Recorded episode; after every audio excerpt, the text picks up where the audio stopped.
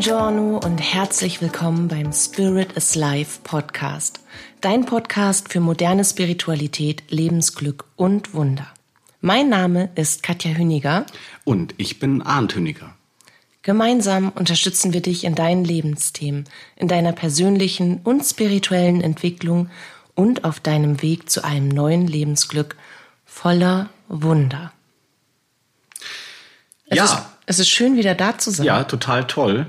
Wir, wir hatten ja wirklich eine ganz spannende Woche bis hierhin.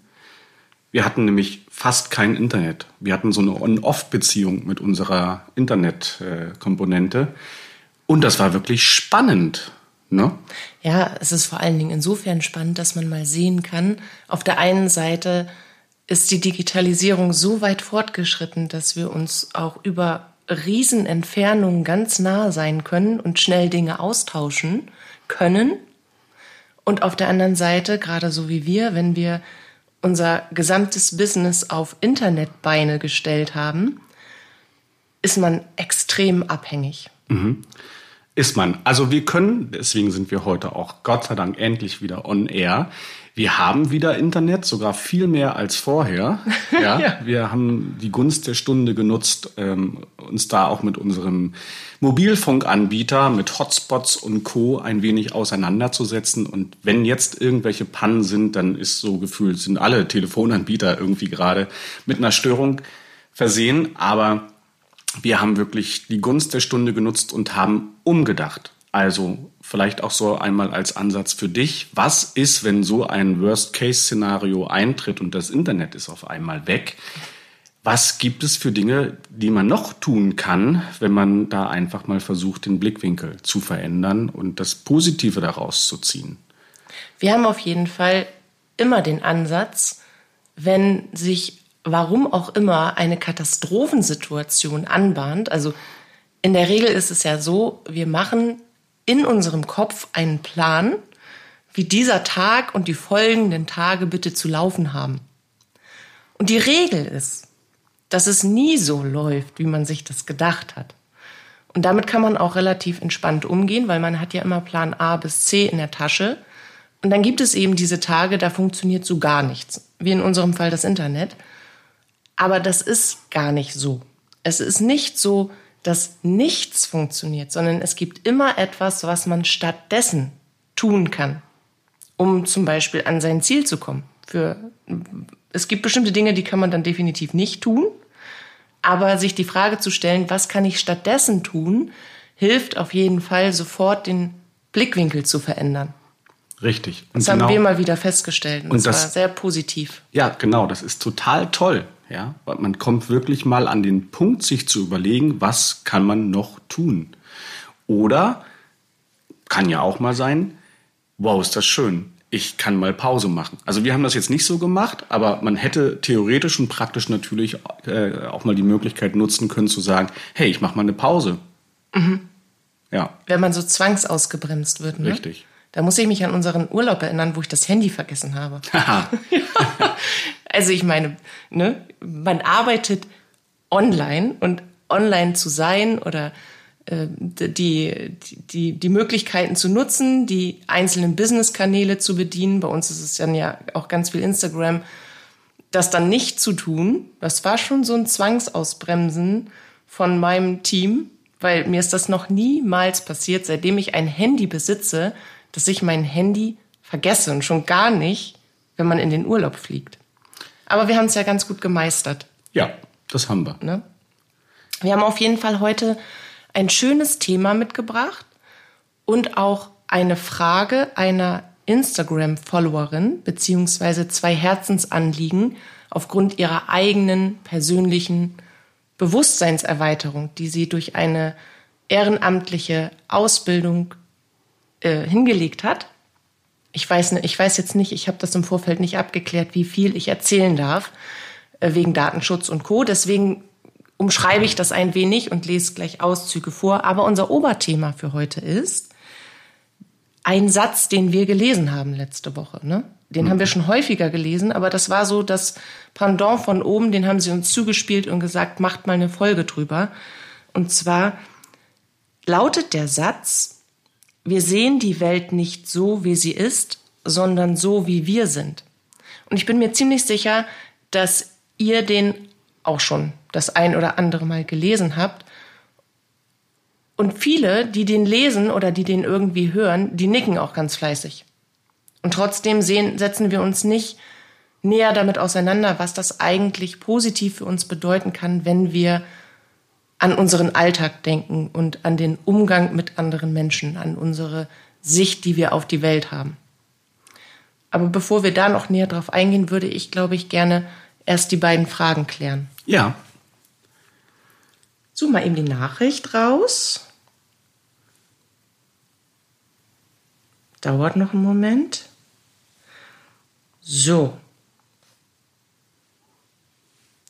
Also erst einmal möchte ich noch mal kurz Danke sagen, weil wir kriegen unglaublich viele wunderbare Rückmeldungen zu unserem Podcast.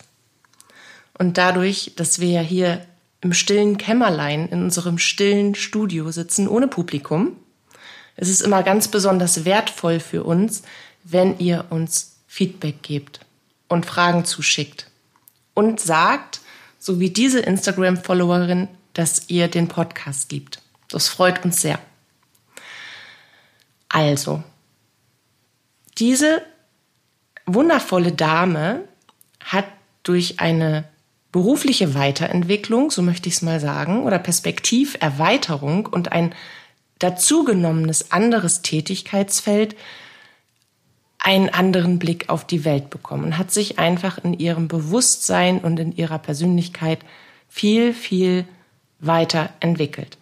Nun ist es so, dass sie in zwei Bereichen Schwierigkeiten dadurch empfindet. Zum einen im beruflichen Bereich und zum anderen im privaten Bereich.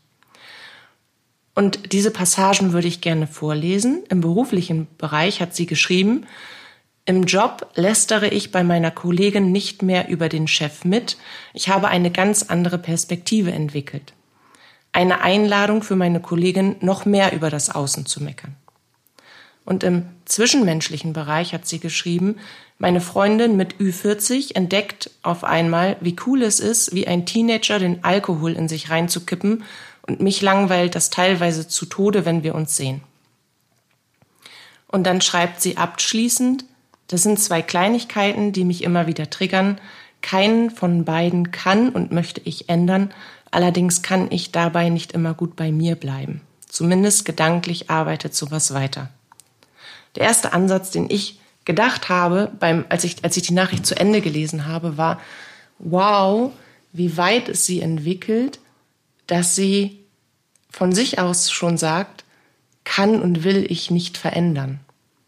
Also wirklich ganz, ganz großes Bewusstseinskino, sich einzugestehen, dass man anderen Menschen eine Inspiration und ein Vorbild sein kann, dass man ihnen helfend und wegweisend zur Seite stehen kann, aber dass man natürlich niemanden verändern kann oder sollte.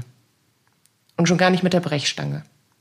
Also dafür mal Chapeau, diese Einsicht auf einem Weg, den du gerade beginnst zu gehen, finde ich sowas von großartig da platzte bei mir direkt die Konfettikanone aus dem Handy raus. Und es gibt zwei Dinge. Ich kann ja mal anfangen, ne? Ja, ja. Du bist gerade so im Flow. Es gibt zwei Dinge, die ich dir dazu gerne sagen möchte. Und ich, ich würde mit der Kollegin anfangen. Und auch da gibt es zwei Möglichkeiten. Natürlich die konfrontative Möglichkeit, aber dein Team sagt mir, dass diese spezielle Kollegin sich dann so getroffen fühlen würde, wenn du ihr sagen würdest, hör zu, ich weiß nicht, warum reden wir jetzt eigentlich noch mal die ganze Zeit schlecht über über den Chef, über Kollegen? Warum lästern wir eigentlich die ganze Zeit?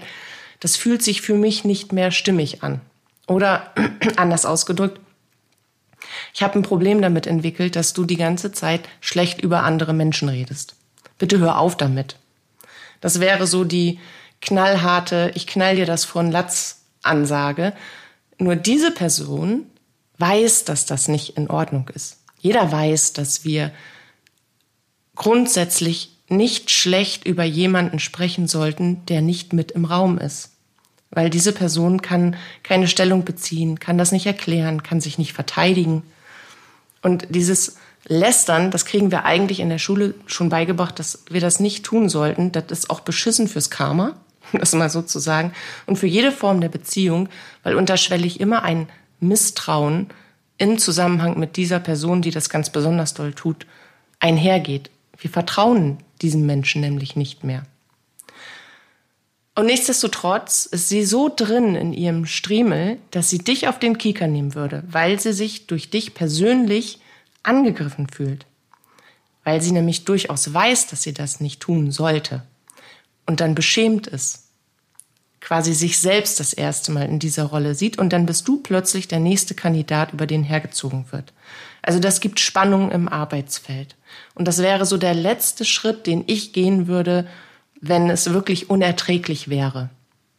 Der erste Schritt, den du gehen kannst, um sie sanft darauf hinzuweisen, dass du dich verändert hast und dass du auch eine Veränderung in eurer Kommunikation wünschst, ist, du machst dir eine Liste mit zehn Themen, die du locker aus dem Ärmel mit ihr besprechen kannst.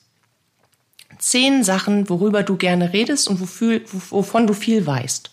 Weil es dich interessiert, weil es dein Hobby ist, weil das vielleicht eure Gemeinsamkeit ist, was auch immer. Es muss ja nicht immer nur das Wetter sein oder die Arbeit. Vielleicht weißt du von einem ihrer Hobbys. Vielleicht ähm, bist du ein bisschen drin, was ihre Familie angeht. Vielleicht habt ihr gemeinsame Bekannte, was auch immer. Oder du nimmst dir ein, ein äh, Thema aus der Gesellschaft worüber du gerne sprichst, was jetzt auch nicht negativ, sondern positiv ist. Also das vorweg gesagt, zehn positive Themen. Und jedes Mal, wenn sie ansetzt, wieder zu lästern, dann lässt du sie den ersten Satz sagen, bis sie Luft holt. Und genau dann grätschst du direkt mit einem deiner Themen rein. Stellst ihr eine Frage, immer wieder. Das sagst du so gerne. Und das ist auch wahr. Wer fragt, der führt. Du führst nämlich in diesem Moment das Gespräch an. Und das machst du zwei, dreimal und dann wird sie irritiert sein und vielleicht wird sie, wird sie dich auch fragen, was los ist. Warum du sie quasi immer unterbrichst oder warum du auf einmal ein anderes Thema anschiebst. Und dann kannst du ihr sagen, dass du dich persönlich weiterentwickelt hast durch tiefe Lebenserfahrungen in den letzten Jahren und dass es für dich unangenehm ist, negativ über Menschen zu sprechen, die nicht im Raum sind und die sich eben nicht verteidigen können. Und dass du eine andere Haltung dazu gewonnen hast, dass du sie aber als Mensch und als Kollegin sehr schätzt und dass du weiterhin mit ihr in einem guten Gespräch, in einer guten Kommunikation, in einem harmonischen Miteinander sein möchtest, nur eben über andere Themen sprechen willst, über Themen, die positiv sind. Und du kannst sie natürlich auch fragen, in letzter Konsequenz, was ihr Problem ist. Dass sie da vielleicht mal Hilfe bekommt. Genau, weil das ist dann die, die, die andere Möglichkeit, wo sich dann entweder wieder zusammenfügt, weil man eine gemeinsame Schnittmenge gefunden hat, die Kommunikation auf einen neuen Level zu bringen. Oder aber, wo man dann feststellt, irgendwie habe ich immer so ein bisschen diesen, diesen Trouble-Partner. Äh, die Wege können dann einfach auch mal auseinandergehen. Ja, das ist natürlich im Arbeitsumfeld immer ein bisschen schwieriger zu gestalten. Aber auch da ist es gelegentlich vonnöten, dass man sich ein Stück weit dann von so jemandem versucht fernzuhalten, weil man einfach merkt, dass es miteinander nicht, nicht geht. Vielleicht kannst du auch noch einmal eine der wichtigsten Fragen stellen. Erst dir, um noch ein tieferes Verständnis auch für deine Kollegin zu entwickeln und wenn es sich ergibt, aus welchen Gründen auch immer, weil sie im besten Fall offen auch auf dich zugeht, wenn sich diese Situation dann in eine Klärung begibt, dass du dich fragst, warum? Warum macht meine Kollegin das denn? Worüber spricht sie eigentlich? Womit ist sie eigentlich unzufrieden? Wo fühlt sie sich eigentlich nicht gesehen, nicht gehört? nicht geschätzt? Was denkt sie denn eigentlich, kann sie besser machen, aber wird quasi in ihrer Kompetenz nicht anerkannt? Weil in der Regel ist es weniger das Arbeitsumfeld, was dann stört, sondern diese Art der Herangehensweise, nicht offen in dem Fall mit dem Chef zu sprechen und Verbesserungsvorschläge oder Änderungswünsche heranzutragen, sondern hinterm Rücken negativ über genau diese Person, die Entscheidungen trifft, über den eigenen Arbeitsalltag äh, da negativ zu sprechen, das machen Menschen, weil sie diese Erfahrung aus dem Privatleben gesammelt haben, dass sie da nicht anerkannt, nicht gehört und nicht gesehen werden mit dem, was sie können und natürlich ganz massiv mit ihren Bedürfnissen. Also dich zu fragen, warum? Warum macht sie das? Und wenn es sich ergibt, dann kannst du sie auch schlicht und ergreifend genau das fragen. Warum tust du das? Ne? Und dann einfach mal mit diesem weiteren dahinter, was steckt eigentlich bei dir dahinter? Richtig, das ist der private Teil, ja. Und gleichermaßen kann das auch der berufliche Teil sein. Warum hat sie besonders den Chef auf dem Kieker?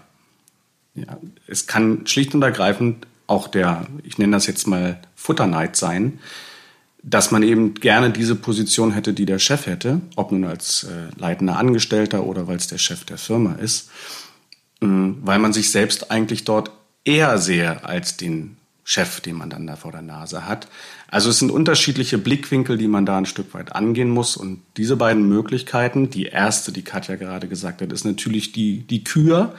Ja, es ist immer schöner zu versuchen, den Blickwinkel seines Gegenübers einzunehmen, weil man dann einfach viel, viel besser auf eine Schnittmenge hinauskommen kann, als die Variante zu wählen, die ich jetzt äh, kurz äh, formuliert habe, zu sagen, dass es manchmal dann eben auch äh, nicht mehr möglich ist, miteinander zu sein und dann eben auch mal einen Weg auseinandergehen zu lassen.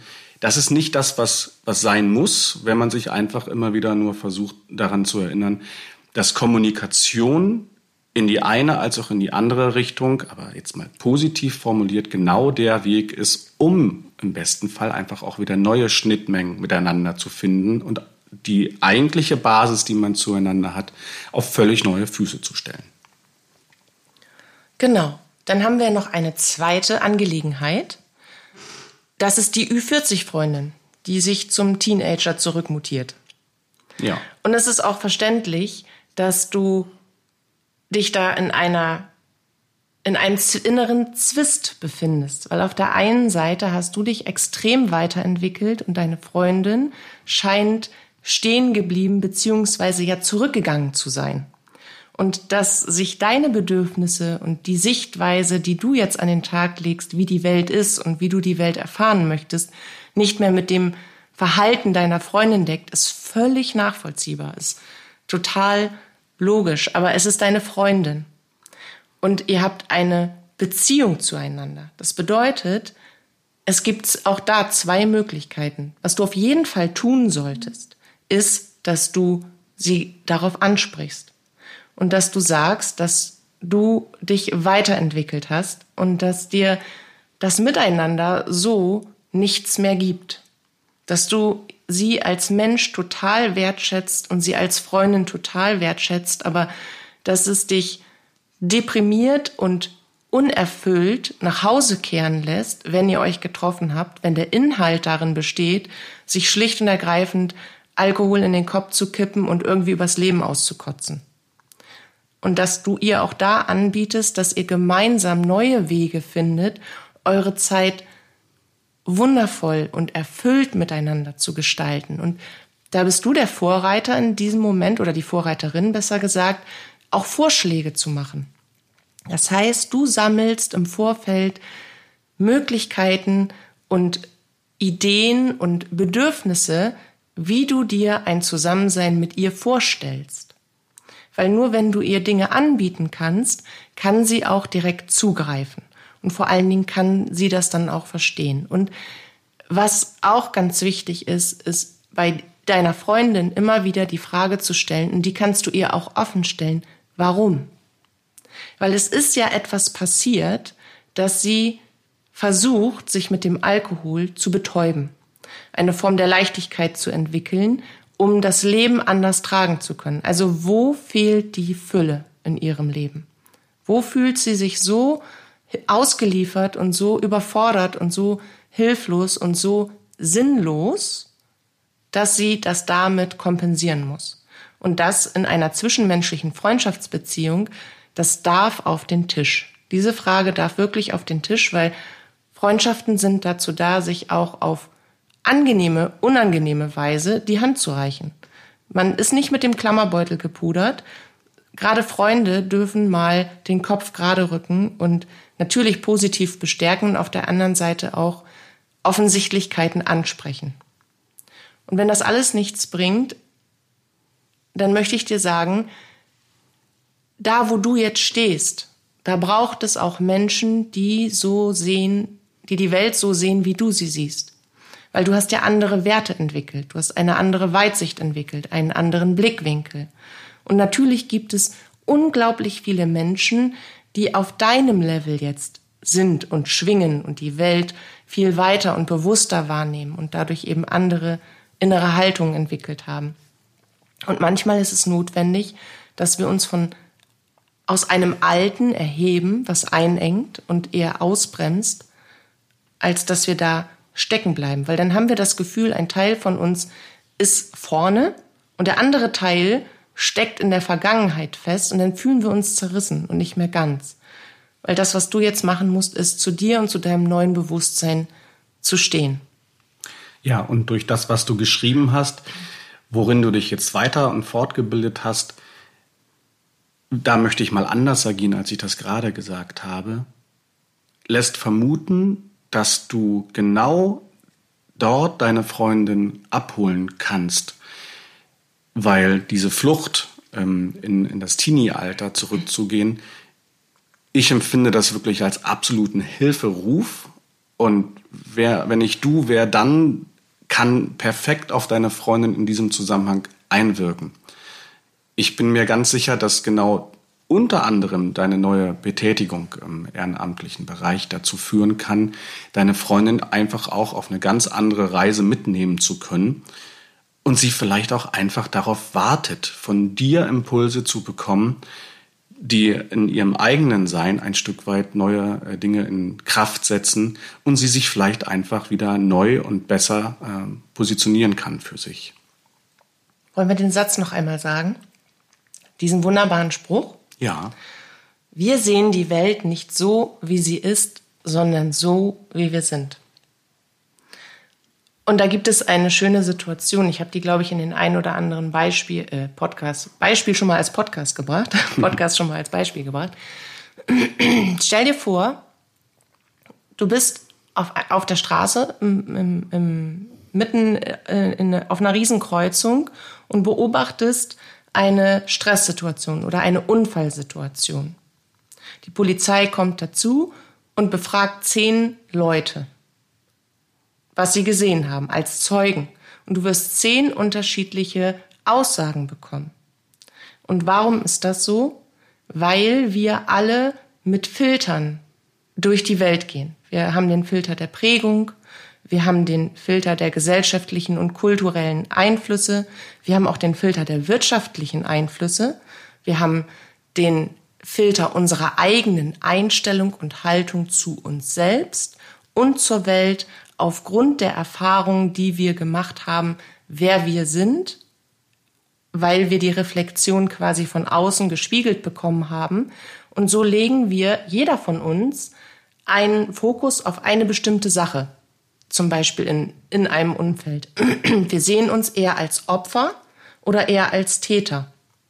Also in dem Fall, wenn du zum Beispiel immer wieder zu Unrecht für irgendetwas beschuldigt wurdest, dann würdest du eher die Partei des Unfallverursachers ergreifen und da versuchen, irgendwie deine Wahrnehmung so zu drehen, dass es für ihn gut ausgeht. Wenn du aber permanent das Opfer bist in deinem Leben, dann ist für dich völlig klar, selbst wenn das gar nicht so gewesen sein sollte, dass das Opfer auch das Opfer ist.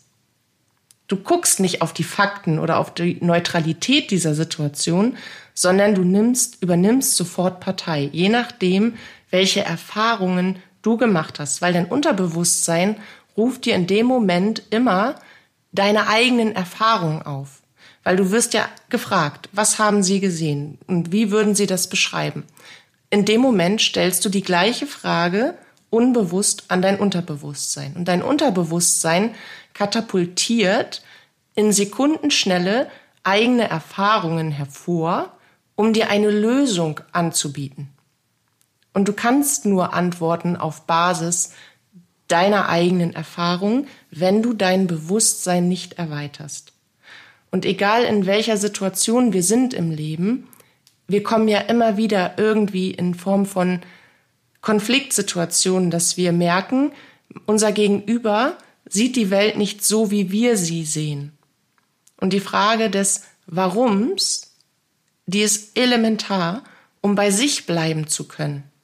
Weil in dem Moment, wenn du fragst, wenn du dich fragst, warum sieht diese Person das so, auch da kommen zwischenmenschliche Erfahrungen aus deinem Unterbewusstsein hoch, die dir die Möglichkeit geben, empathisch dein Blickfeld zu, zu erweitern. Und gleichermaßen distanzierst du dich dann von dieser Sicht der anderen Person und kannst ganz bei dir bleiben und kannst im besten Fall auch Hilfe anbieten. Auf jeden Fall triggert es dich in diesem Moment nicht mehr. Das wollte ich unbedingt noch dazu sagen, dass du dir das mit auf den Weg nimmst, egal wo du durch, durch den Alltag gehst. Wenn jemand dich, wenn jemand dir die Vorfahrt nimmt und der Meinung ist, er müsste dich trotzdem beschimpfen, obwohl du genau siehst, dass er eigentlich oder sie eigentlich Schuld hat, dann kannst du dich immer fragen, warum? Warum hat er das gerade getan? Was könnte da los sein? Wie eng ist sein Blickfeld auf die Welt? Was hat er denn für einen Hintergrund, dass er der Meinung ist, auch wenn er Unrecht hat, muss er quasi sein Recht durch Schimpfen verteidigen? Also welche Unfähigkeiten schlummern da eigentlich in diesem unbewussten Menschen? Und dann entwickelst du Mitgefühl. Vielleicht auch so etwas wie Mitleid. Aber dir ist es schneller möglich, diese Erfahrungen abzustreifen und bei dir zu bleiben. Ich finde, das war ein ganz tolles Schlusswort. Ja. Deinerseits. Vielleicht noch als letztes kleiner Schmankerl. Das, was Katja gerade gesagt hat, führt auf jeden Fall dazu, im besten Fall, dass wenn man morgens sich zur Arbeit quält, ja. Du meinst jetzt wegen dem Verkehr, beispielsweise, oder? wirklich völlig tiefenentspannt mit einem Lächeln auf dem Gesicht. Alle Verkehrsteilnehmer, die einen sonst wirklich völlig abgenervt haben, mit einem Lächeln zu begegnen weil man sich einfach so gut wie möglich in diese Situation hineinversetzt und dabei viel entspannter und positiver in den Tag starten kann. Und ich habe dabei unter anderem. Ja, ich muss ja immer noch mal kurz aus dem Nähkästchen plaudern. Arndt und ich haben vor vielen Jahren eine ältere Dame kennengelernt und die hat immer gesagt, was den Verkehr angeht, also den Verkehr auf der Straße, du musst immer mit der Dummheit der anderen rechnen. Das ist relativ platt gesagt, aber wenn man sich so einen Spruch, ob so oder vielleicht ein wenig liebevoller, zu eigen macht, dann bist du umsichtiger. Mhm. Du gehst automatisch davon aus, dass du darauf achten musst, die an, den Fehlern der anderen auszuweichen.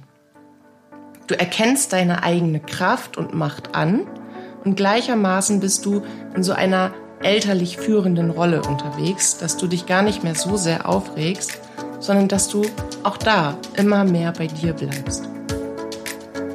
Genau. Wollen wir das als Schlusswort nehmen? Das nehmen wir als Schlusswort. Wunderbar.